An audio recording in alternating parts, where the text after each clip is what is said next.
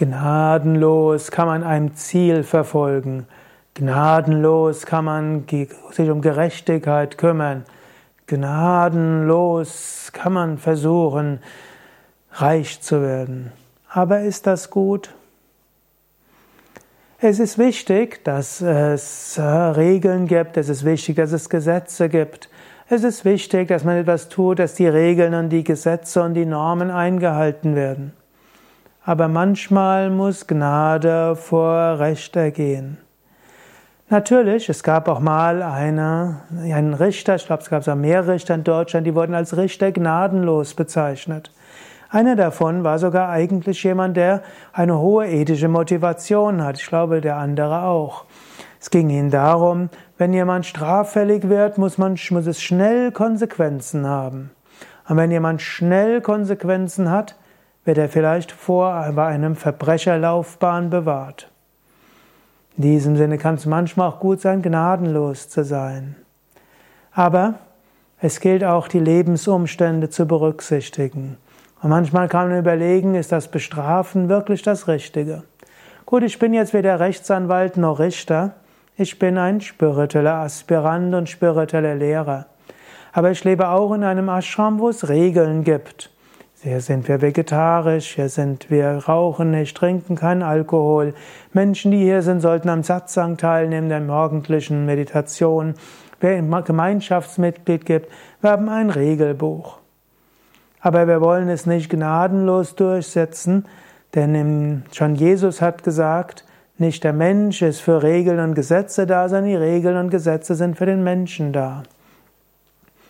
Und auch wenn du jetzt eine wichtige Mission hast, das und das muss gemacht werden, dafür will ich mich einsetzen, für Tierschutz und so weiter, gnadenlos werde ich das umsetzen, alle, die dagegen sind, werde ich etwas tun.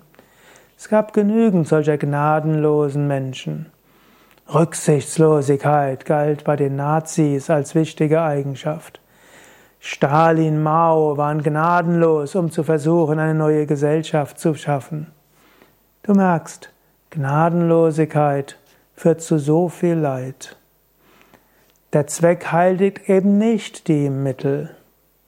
Und auch Menschen, die reich geworden sind, sind oft genug reich geworden, gnadenlos, indem sie an ihre Konkurrenten zur Seite geschoben haben, vernichtet haben, zum Teil aufgekauft haben, zum Teil legal, zum Beispiel, zum Teil illegal, zum Teil indem sie ihre Arbeitnehmer ausgebeutet haben, zum Teil indem sie verschiedene äh, ja, Lieferanten gegeneinander ausgebotet haben und zum Teil indem sie es ermöglicht haben, dass Menschen in menschenunwürdigen Umständen arbeiten, vielleicht in Ländern der dritten Welt.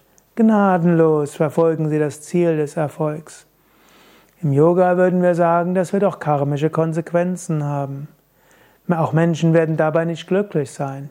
Manche davon werden im Alter dann zu Wohltätern und wollen ihr, wollen ihr Vermögen dann weitergeben.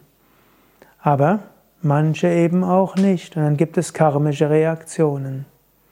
Sei nicht gnadenlos. Zweckheilig nicht die Mittel. Handle aus Liebe, handle aus Mitgefühl. Und achte darauf, alle, mit denen du zu tun hast, sollten irgendwie auch etwas davon haben.